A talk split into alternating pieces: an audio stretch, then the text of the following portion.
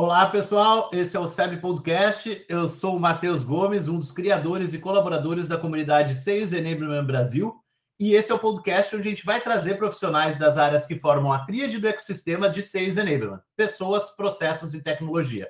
Hoje eu retorno com a confraria do Matheus, né? Então, trazendo mais um convidado que é uma fera uh, no mercado de câmbio, tem experiência na Western Union, Banco da, da Coval, desculpa, e agora coordenador comercial na Remessa Online. E claro, um excelente tenista. Maza, muito bem-vindo. Uh, queria, para começar, né, saber como é que foi essa tua jornada né, uh, na área comercial e, novamente, bem-vindo aí no Sabe Podcast. Valeu, Matheusão. Obrigado pelo convite aí. É uma honra poder participar, é, transmitindo um pouco de conteúdo aí e de, de, de experiência dentro do mercado de, de câmbio, né? Bom, resumindo um pouco da minha trajetória, eu sou formado em designer digital na primeira formação, né? Ninguém sabe disso, mas eu, a minha primeira formação é designer digital. É, com 19 para 20 anos eu vi que não era nada disso que eu queria fazer. Não, não nasci para ficar sentado fazendo programação de CSS, Illustrator, Photoshop e afins. E decidi mudar para a faculdade. Mudar não, né? Me formei e mudei para a faculdade para segunda para segunda graduação de administração de empresas, né? Quando eu comecei a administração de empresas, já, já logo consegui um estágio na holding da TIM, né, telefonia, né? Então nessa época eu já tive um contato muito grande aí no background para atender grandes redes, né? Então eu trabalhava é, no suporte de atendimento de toda a parte da TIM em abastecimento de GPA, Casas Bahia e etc. E foi nessa hora que eu nunca me esqueço que eu vi os caras que eram gerentes comerciais e falei, cara, eu quero ser isso. É isso que eu quero para minha carreira.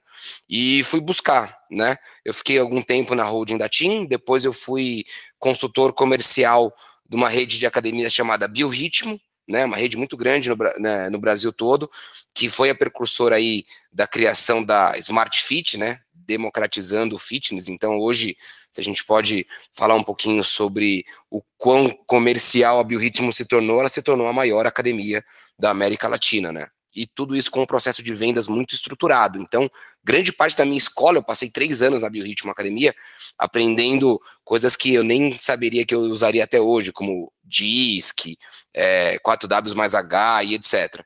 Fiquei lá durante bastante tempo, mas como eu era muito novo, eu não consegui o cargo de gestão que eu queria. Eu queria ser um gestor comercial, como sou hoje, né? E aí saí de lá e arrisquei e dei dois passos para trás e voltei a ser estagiário de uma empresa de câmbio, né? Na época era uma corretora de câmbio chamada Fita Câmbio.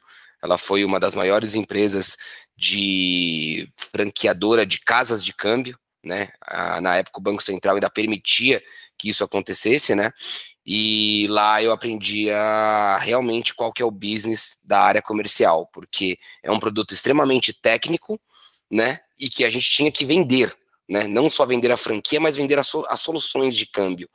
Passei mais ou menos dois anos e sete meses, dois anos e oito meses lá, e aí houve uma aquisição de uma empresa gigantesca, aí são 180 anos de mercado, que foi a Western Union né? Ela veio para o Brasil e mundialmente a Western Union não tem operação própria, ela compra operações dentro dos países e aí dentro dessas operações ela se expande via retails, né? Então é, eu passei seis anos na Western Union. Primeiro eu era só um consultor comercial, depois eu virei Regional Account Manager, né? Eu tratava da região norte e sudeste inteira do país é, tanto na questão de expansão de novos negócios, quanto na expansão com retails. Então, assinei contrato com Riachuelo, Móveis Gazin, é, Banco do Brasil e etc. É, fiquei lá durante quase sete anos e recebi o convite para ser gestor comercial da, de correspondentes cambiais Brasil do Banco da Ecoval. Lá eu aprendi muito sobre alguns pontos que eu não trabalhava na Western Union, e recentemente, aí, há sete meses, é, recebi o convite da Remessa Online para ser B2B Sales Manager, né? Então eu sou responsável por toda a gestão comercial da área de PJ da Remessa Online. E eu acho que, resumindo, é isso, né? Eu nem resumi muito, mas enfim, Não, é isso. Show de bola, é isso aí. É bom ver todo esse teu crescimento, é muito, muito legal mesmo. E, cara, agora vendo uh, sobre a, uh, essa sua experiência como coordenador comercial, uh, quais são as responsabilidades para ele? Cara, na verdade, assim, eu, eu costumo resumir em uma palavra o que eu sou hoje perante ao meu time. Eu sou um mero garçom. Tá? Então, a grande questão é, quando você tem muitos times, no meu caso, mesas de operações, etc., você tem que dedicar metade do seu tempo fazendo as suas atribuições e pensando o como atingir os resultados, e a outra metade entendendo o que o seu time precisa e fazendo as interfaces é, internas ou externas para podê-los deixar com uma rotina mais versátil e que eles atinjam cada vez mais resultados. Eu sempre penso muito em times de alta performance. Tá, eu fui educado primeiro como gerente comercial e depois como em vários cargos de gestão, em sempre ter um ser ou, ou ter um time de alta performance. Obviamente, a gente não consegue manter full time tudo isso, mas na maior parte do tempo, se você tem um gestor que te dá todas as ferramentas, você consegue atingir os seus resultados de forma efetiva, rápida e planejada. Show de bola, muito legal. E cara, falando nessa parte mesmo de coordenador, uh, sobre uh, o que, que o coordenador ele enxerga do time de vendas, né? Quais os indicadores uh, hoje e o que, que são, na verdade, os indicadores e quais você hoje analisa dentro do teu time? Olha, Matheus, é, é uma pergunta que para um, um gerente comercial, ela é muito abrangente, porque dependendo do business, você enxerga determinados KPIs. Né? Uhum. Então, se a gente for pensar hoje no mercado de câmbio, e aí depois a gente provavelmente vai falar sobre isso. É, como eu, quando eu estava numa instituição financeira, eu enxergava é, um exemplo aqui, vai ser um pouco mais técnico, mas eu enxergava receita, volume e spread dentro de uma operação. Quando eu fiz a, a, a migração de uma instituição para outra, hoje eu já não enxergo mais isso, eu já enxergo outros, outras atribuições dentro do meu time, como conversão, número de contatos, é, efetividade. Então, dependendo de como a instituição enxerga o business, o gestor comercial tem que se adaptar a enxergar os KPIs que são, que são uh, o, o que a empresa quer para o time comercial. Então, cara, se eu for falar de todos os business que eu já toquei, cada um deles tinha a sua particularidade nos objetivos. Normalmente, Matheus, o que todo, toda empresa olha no final das contas, né? E eu vou até contar uma historinha que ninguém gosta de escutar, é a última linha. O quanto estamos ganhando. É a última linha que sempre faz a diferença. Então, por mais que alguns indicadores estejam acima ou abaixo, se na última linha existe receita, existe lucro, você está no caminho certo. Show de bola. E claro, você falou de KPI, né? Até uh, uh, qual, qual os KPIs hoje? O que, que seria o KPI? Até para pessoas que não estão no mercado de vendas, né? E querem começar a, a se capacitar para isso, até para o público entender um pouco mais o que, que seriam KPIs. Tá, na verdade, assim, eu considero KPIs hoje como o norte de, do que você tem que enxergar para você chegar no seu resultado final, tá? Então, é, se a gente for falar hoje de de, do, do mercado de câmbio, e aí vou falar no geral, o que é visto é receita, volume e spread. São, são, são, é, o, é o tripé que um gerente, um gerente comercial enxerga. Então, o que, que eu preciso olhar dentro desses três pontos para conseguir chegar no resultado final? Eu considero os KPIs hoje é, norte é, do, de, do que, que eu tenho e aonde eu quero chegar.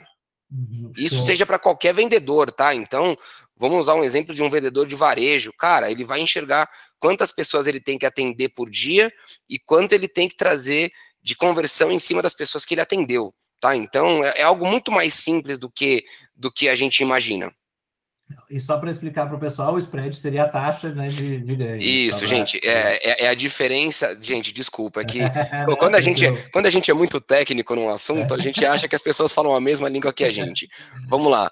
É, o spread nada mais é do que a rentabilidade entre o dólar comercial e o que você está vendendo para o seu cliente final. Existem é, alguns fatores que mudam o spread que são muito baseados no que a instituição quer, o quanto isso custa e os encargos em cima da operação. Tá? Então, o spread nada mais é do que comprei um dólar a 10 reais e vendi o dólar a 12 reais. Essa diferença de ganho é o famoso spread. Desculpa aí, ouvintes é. que não são tão, tão técnicos quanto, quanto a mim. Eu, eu fico me, eu fico me, me fiscalizando para não ser tão técnico, mas às vezes a gente esquece. Não, mas é tranquilo, exatamente até para as pessoas uh, identificarem bem o ponto que você falou aqui. Cara, uh, cada business vai ter o seu cross para enxergar qual é o seu KPI, só para entender qual é o KPI ali uh, que você está analisando. E, e, claro, falando em KPI, a gente vai entrar em planejamento, né? Então, cara, tá sempre olhando o KPI para fazer o planejamento. E como é feito esse planejamento de resultados aí do time? Olha, na verdade é o seguinte, Matheus, a gente tem aí, e eu vou trazer para dentro de casa aqui o que, que eu vejo hoje. O planejamento de resultados está muito ligado para mim hoje com as rotinas operacionais do meu time, tá? Então, nada mais é do que eu já tenho um número final que eu tenho que chegar todos os meses, muitas vezes dentro do quarter também, e aí falando de quarter são o, o, os meses aí que compõem a receita dentro do dentro do, do, de como é dividido no ano, mas eu tenho algumas rotinas que eu trago para mim como premissas básicas, tá? Então, primeiro, eu tenho que cascatear essa meta dentro das pessoas do meu time. Dois, eu preciso entender se isso é factível ou não, porque normalmente a meta é sugerida e você pode dar os seus pitacos se você concorda ou não, tá? Três, eu preciso criar uma rotina para que meu time consiga chegar nesses, nesses resultados. Então, é, dentro do time, eu preciso abastecê-los de é, conteúdo e de rotinas para que eles cheguem nisso. Por exemplo, como é que eu organizo o meu mês? O meu mês está organizado em quatro semanas. Dentro dessas quatro semanas, eu tenho dois dias chaves, que são segunda e sexta-feira. Na segunda-feira, eu vou falar o que, que eu quero para a semana, e na sexta-feira, eu vou falar o que a gente atingiu e se existe algum gap de atingimento ou não. Se existe esse gap, Matheus, a gente tem que fazer um plano de correção de rota. E essa correção de rota, muitas vezes, eu tenho que entrar muito no micro do processo, entender o porquê que nós não atingimos isso na semana. Então, se eu for falar hoje do que do que, que eu organizo como para conseguir chegar no resultado, cara, eu organizo as minhas semanas, tá? As minhas semanas são muito bem organizadas para a gente conseguir corrigir o curso dentro do mês, porque muitas vezes a gente demora para enxergar o, o problema na área comercial como um todo né? Não é só uma questão de hoje estar na remessa e corrigir as rotas dentro da remessa. Eu digo na área comercial como um todo. Muitas vezes você está usando práticas ou precificando de uma forma que não é o correto ou que não é o que o seu cliente precisa. Antes de pensar no meu cliente interno, eu preciso pensar no meu cliente externo. Então, é, enquanto o time está na atuação, eu estou fazendo a pesquisa de mercado para saber se a gente realmente entrega a melhor solução, com o melhor preço, com a maior efetividade, e enfim, não vou entrar em rotinas de cadência e etc. Mas no, no, no, no geral é o seguinte: eu desço ao micro das minhas mesas e do meu time, e eu olho o macro, e eu faço a junção disso para conseguir criar dentro do mês as rotinas necessárias para atingir o resultado. E pegando o gancho exatamente que você está falando, como os indicadores de venda podem ajudar nesse ponto? Né? Cara, na verdade, sem indicadores de venda a gente não tem nada, tá, Matheus? É, eu não consigo é, olhar um resultado, né, um atingimento sem esses indicadores. Cada empresa tem o, tem o seu, obviamente a gente não pode abrir de, das empresas quais são os, os indicadores, mas, cara, você tem que colocar pelo menos quatro indicadores dentro, da, dentro do, da sua rotina e você tem que olhá-los todos os dias. É o que eu sempre digo. Eu começo meu dia olhando os meus indicadores para entender aonde estou, aonde vou chegar e qual a projeção de resultado em cima dos meus indicadores. Então, cara, indicador é o necessário para uma área comercial rodar. Cada empresa vai ter o seu, mas eles têm que estar muito bem alinhados com o time e com a empresa para todo mundo chegar no mesmo, no mesmo denominador comum. Muito legal, muito legal, Maza. E, cara, e agora falando um pouquinho da carreira mesmo, uh, como é que foi essa transição, né? Você aí já foi da Western Union, foi para um banco tradicional como o da Ecoval e agora para uma fintech como a Remessa. Olha, eu vou falar que foi a mudança mais difícil da minha vida e a mais brilhante também, porque é, eu nem sei qual é o, o tanto perfil do, de, de quem são os seus telespectadores e etc é, os seus ouvintes, no caso, mas quem vem do mercado de câmbio, e falando aí muito de um mercado extremamente técnico e tradicional, sair é, de, um, de algo tão tradicional para algo, algo tão inovador que é uma startup, é uma mudança não só de visualização de carreira, mas como também de é uma mudança pessoal, tá? É, eu acho que a gente sai de um ambiente competitivo dentro de uma instituição financeira com um ambiente colaborativo, que é o, o, o ambiente de startups. Você sai dos velhos de mercado, e eu sou tido como velho, hoje eu tenho 35 anos, mas eu já sou um dinossaurinho aí, né? Eu tenho aí 13, 14 anos de mercado, para um ambiente onde as pessoas são muito jovens, muito versáteis, têm uma velocidade de raciocínio muito grande e tem algumas responsabilidades também muito grandes que talvez na, na pele deles há 10, 12 anos atrás eu não conseguisse ter. Né? É, uma, é uma mudança de conceitos, assim, é, saindo do, do, de um banco pro, ou de uma empresa multinacional com governança corporativa para uma startup onde é, já ouviu falar do crescimento de 50 anos em 5 do JK? Então, dentro de uma startup você vive exatamente isso. Acho que não existe analogia mais perfeita do que falar sobre um ambiente de startup. Porque é tudo dinâmico, é tudo na hora, as ações são rápidas, o seu poder de decisão é muito rápido, e dependendo da decisão, se você tomar errada, pode dar tudo errado ou tudo muito certo. Então, é, é uma mudança muito grande de conceito, principalmente num mercado de câmbio onde eu costumo dizer, tá? Uma área de vendas bem estruturada, com um funil organizadíssimo, eu posso trocar o produto, mas eu vou continuar vendendo qualquer coisa dentro da minha plataforma. Eu poderia trocar câmbio hoje por é, lata de Coca-Cola, que se eu seguir os processos desenhados dentro da esteira, eu venderia. Então, é muito louco isso, porque você enxerga uma outra, uma outra visão comercial que não é só número, não é só o número seco, né, lido ali, é muito mais que isso. É tornar o processo repetível e escalável, né? Então é aquilo, pode Perfeito. e vai seguir rodando a máquina, né? Muito bom.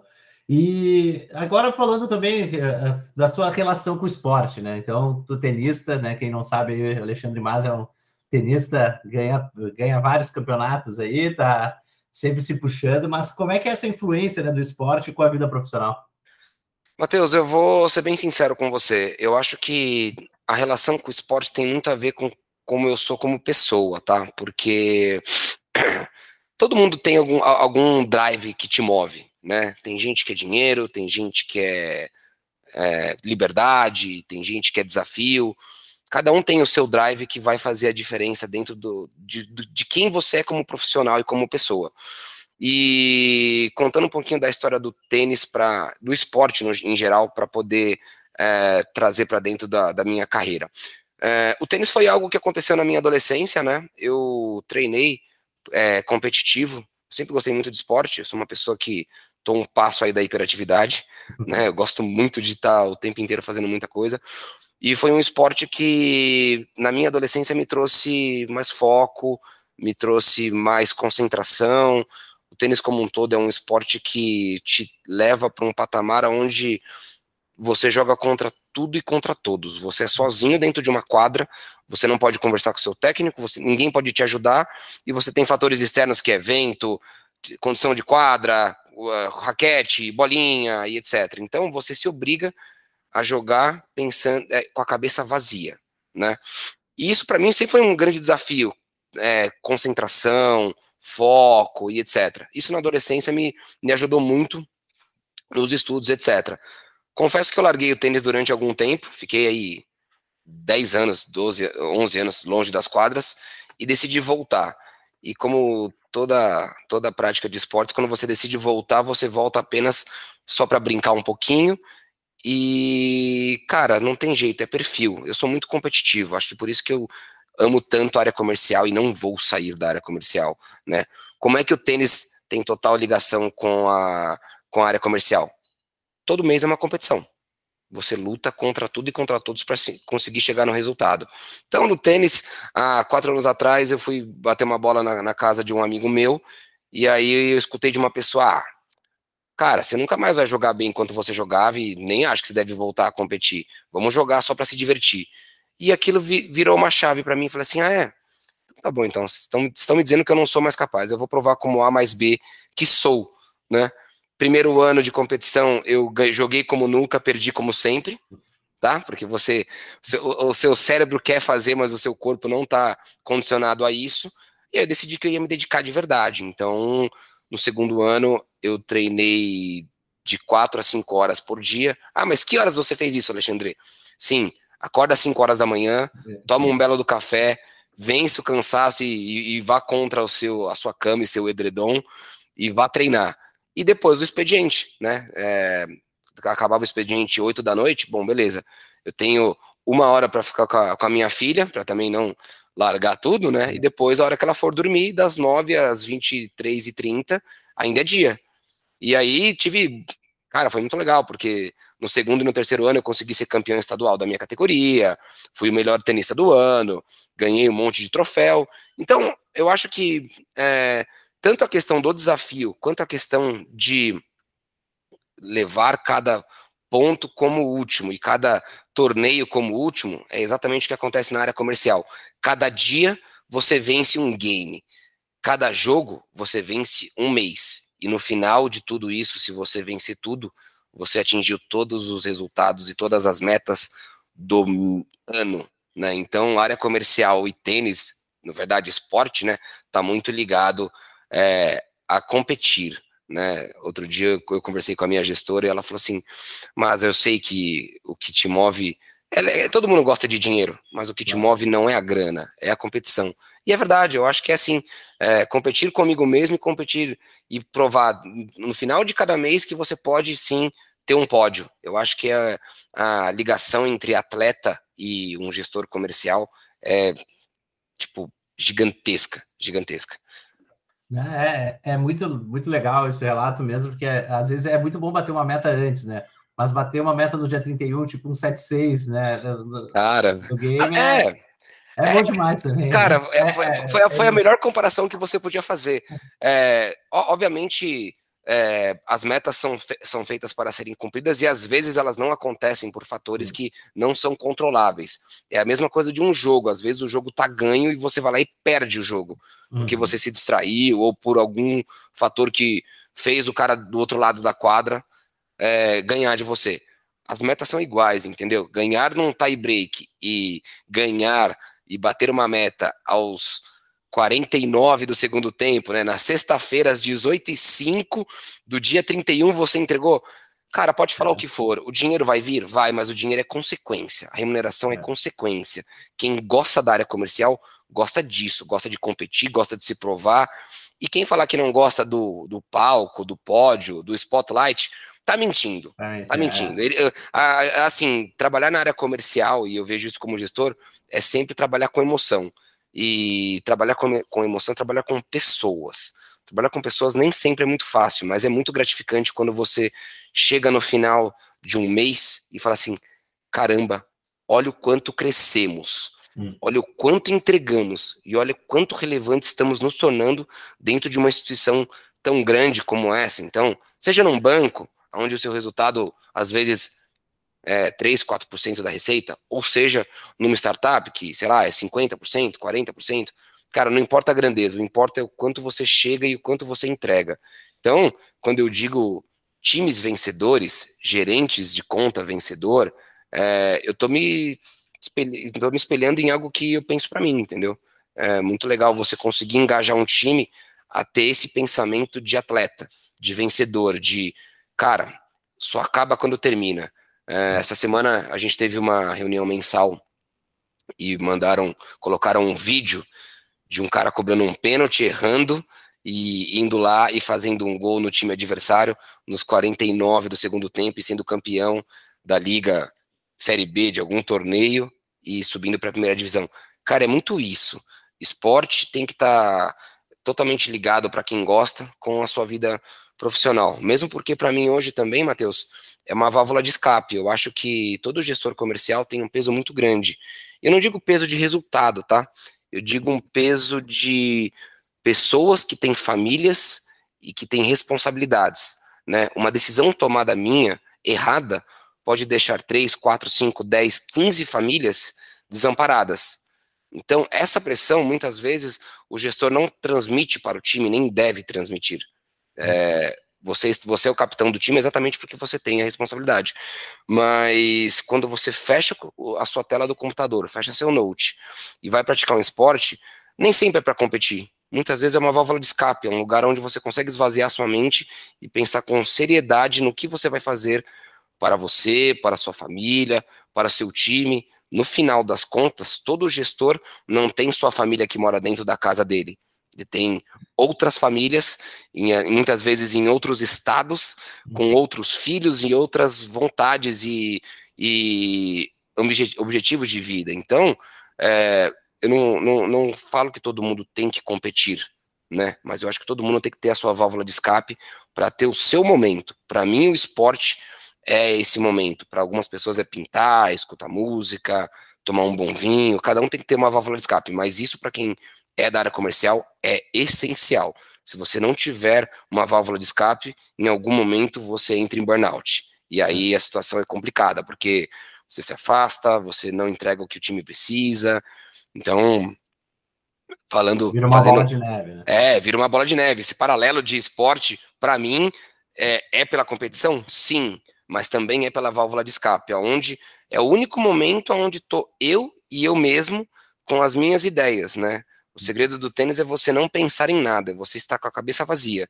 Quando você está com a cabeça vazia, você consegue pensar em coisas que você não pensaria dentro do seu cotidiano. Eu não posso pensar em o que fazer para melhorar a qualidade de vida do meu time num trânsito de uma hora parado. Eu vou estar com a cabeça cheia de problemas e, e anseios do que, não, do que eu não gostaria de estar ali. Mas dentro de uma quadra onde existe um silêncio, ou dentro da sua academia, que você coloca seu fone e faz a sua musculação, ou no esporte coletivo, você tem essa, é, é, essa esse break para o cérebro, para você pensar fora da caixa. Eu acho que pensar fora da caixa né, para qualquer gestor ou para quem trabalha na área comercial, seja no esporte ou seja em alguma coisa, é muito importante. É, show de bola, muito legal, Maza. E, e qual a relação também com Seis Enablement, coordenador comercial, né? Cara, na verdade, assim, é, para mim é uma grande surpresa ter essa interação com essa área totalmente nova para mim, porque eu até costumo dizer que se eu soubesse que isso existia, eu já teria implantado dentro de instituições financeiras e dentro de outras organizações, porque é uma visão totalmente diferente para quem vem de um mercado totalmente formal, que não é o de startup, né? Quando a minha gestora falou assim, bem-vindo a informalidade. Não, mas aqui eu sou um CLT, né? Eu sou. Falou, não, não, não. Você saiu de um game totalmente diferente. Cara, o Sales Enablement para mim é um suporte que eu nunca tive em outras instituições e que hoje eu não vivo mais sem. Então, desculpa te falar, mas é muito raro em alguma instituição financeira você escutar de playbook, de treinamentos é, online para você assistir quando quiser, processo de onboarding. Matheus, Cara, vou, deixa eu te contar o que ninguém conta. Isso não existe. Isso não existe. Você chega numa empresa e você tem aquele sentimento de cheguei, não recebi meu computador, não sei o que eu vou fazer, não sei com quem eu vou trabalhar, mas eu tô aqui. É esse o sentimento. Então, cara, é uma primeira porta de entrada que quando eu, é, eu entrei na remessa, ah, você vai passar por um processo de onboarding. Fiquei pensando, o que é isso? Né? Então, é um briefing do que é a empresa, do que você faz, do que de, da importância de cada setor. E aí depois vem o playbook que, cara, é aquela história, dentro de empresas normais, você não tem essa facilidade de ter a dúvida e ter aonde pesquisar. Você aprende sozinho. Então, cara, se eu puder indicar para todo mundo dentro das empresas colocar o Sales Enablement, eu vou indicar, porque faz total diferença você trazer um colaborador para dentro de casa, primeiro, que não está perdido, que já sabe do que o que está fazendo e quem é e o que vai fazer, e depois é quase assisti-lo é, mensalmente com todas as ações que Sales Enablement hoje tem em relação com a área comercial e com o gestor comercial. Então, é muito bom ter esse suporte que algumas empresas fazem via RH, outras fazem via treinamentos externos. Eu tenho um, uma escola de excelência dentro da minha empresa. Então, cara, é, um dos motivos que eu fiquei lisonjeado em receber esse convite é porque, para mim, foi algo que é muito novo e faz muito sentido, principalmente para a área comercial. Eu acho que para todas as áreas faz, mas principalmente para a área comercial, onde o jogo muda o tempo todo. Né? A gente nunca sabe o que, que, vai acontecer, principalmente no mercado de câmbio, onde é um mercado totalmente volátil, instável, e você tem que fazer as correções de curso durante o mês mesmo. É, é exatamente isso, mas uh, o Seis Enablement é um elo uh, da, com a área comercial, com todas as áreas. Né? Então, é um braço, eu sempre falo que é o braço direito dos gestores e coordenadores, porque precisa estar sempre documentado, precisamos sempre estar atento com monitorias, para ver se o processo está sendo feito, e, e essa conexão com todas as áreas é junto, que às vezes o gestor ele não consegue ter tempo de ter esses contatos com as outras áreas, de identificar também com as outras áreas os gargalos com as outras áreas, né? Então, tem uma demanda muito uh, forte focada no resultado, né? Então, algumas coisas precisam ter outros olhos e para uma pessoa como o Seis Enablement ficar analisando e orientando também esse gestor. Muito legal. E, cara, a gente está chegando perto do final. Uh, a gente sempre tem uma perguntinha que é da tríade de Seis Enablements, pessoas, processos ou tecnologia. Qual aí você, você mais se identifica? Pessoas. Pessoas. Né? Pessoas. Eu acho que eu acho que é gratificante. Eu até falei para você o quão o quão responsabilidade nós como gestores temos de perante as famílias que dependem do, da área como um todo, mas o quão gratificante também é você chegar no resultado e ver a galera engajada e falando, meu, atingimos a meta, batemos a meta. O, o espírito de equipe e de atingimento, para mim, é algo muito gratificante, onde você chega no final do mês e fala, olha o que nós fizemos. É muito bom. Tem um trecho de um filme que é, do, que é, o, é um filme do da, da, história daquele cientista, me, me fugiu o nome agora, que fez a teoria de tudo. É, do... ah, Stephen, Hawkins, Stephen Hawkins. Stephen Hawkins. Cara, e aí ele mostra a linha do tempo inteira da vida e a trajetória desse cara. E aí, quando ele foi receber lá o prêmio da, na Inglaterra, se eu não me engano, é, da rainha para ser ser, alguma coisa do gênero. Eu não me recordo porque faz tempo que assisti esse filme. Ele olha para a ex-esposa dele, olha para os três filhos e fala: Olha o que nós fizemos. É o sentimento que eu tenho todos os meses quando meu time chega num resultado é, acima do esperado. E quando eles não chegam, eu sou a pessoa que tem que falar assim: a gente já fez muita coisa e vamos fazer novamente. Então, para mim, pessoas. Ah, pessoas até agora está com 100% de, de votos. E a última pergunta é para o pessoal, para você deixar uma dica aí. A gente sempre fala que é o Fica Dica. Qual é a Fica Dica aí do Marza? Fica a dica é seja feliz, tá? Porque eu acho que grande, grande parte da minha vida é, eu tomei as decisões pensando que amanhã não pode existir, né? E sempre atrás da minha felicidade. Nem sempre as decisões foram tomadas, é, nem todas deram muito certo, mas quando eu decidi não ser um designer e fazer administração para trabalhar na área comercial, eu estava em busca da felicidade. Quando eu decidi sair de um banco extremamente tradicional para ir para uma startup, eu também estava em busca da felicidade. Então, cara, seja feliz, faça o que você tiver que fazer, não se arrependa do que você fez, se arrependa do que você deixou de fazer. Então, fica a dica, seja feliz, vá atrás do, do, do, da sua carreira, do que você busca, que quando a gente faz as coisas com vontade, com amor, com com perseverança, a gente consegue atingir o resultado. Boa, Maza. Quero te agradecer por esse papo, foi muito bom. Uh, espero uns próximos encontros a gente pode falar sobre focado só em KPI, uh, ah, focado também em outras questões, mas uh, pode certamente pode vir um outro convite para a gente conversar. Muito obrigado aí mesmo pelo teu tempo. E então, vocês querem deixar mais um abraço, um recado? Cara, eu gostaria de agradecer muito o convite. Acho que um pouco é, é, muito muito gratificante poder compartilhar um pouco da minha experiência com pessoas que te, queiram trilhar uma carreira dentro da área comercial, né? É, durante muito tempo existiu um preconceito de pessoas que falavam que nós somos vendedores. Cara, desculpa, eu quero continuar a vida inteira sendo um vendedor. Pode ser um vendedor de qualquer produto ou um vendedor de sonhos. Então, Cara, muito obrigado. Eu acho extremamente importante as pessoas entenderem que não existe mais esse preconceito de ser um vendedor. Sou vendedor com muito orgulho e vou continuar vendendo até o final dos meus dias. E obrigadão pelo convite aí. Cara, fico à disposição para qualquer outro convite para a gente falar um pouquinho mais, tá bom? Bom demais. E sempre lembrando, vendas é processos, vendas é ciência. Então, cara, ser vendedor não é para qualquer um. Tem que, tem que ter muito sangue no olho e tem que ter muito pensamento sempre.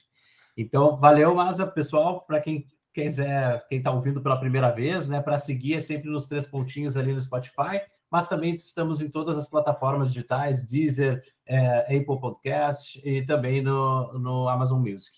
Um grande abraço e até semana que vem. Valeuzão, Matheus.